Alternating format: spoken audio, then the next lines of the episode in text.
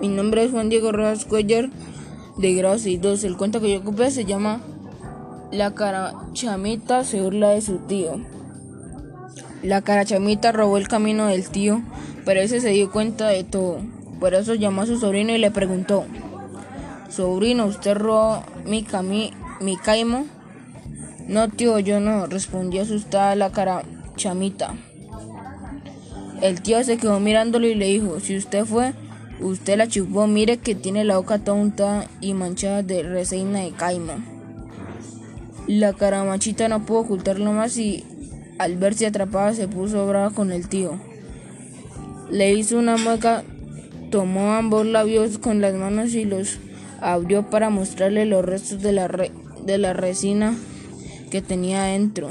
Pero entonces la resina se secó los labios de la carachamita quedaron pegados tanto arriba como abajo y no pudo hablar nunca más. Así, la caramachita pagó no, no solo el robo, sino el irrespeto a su tío.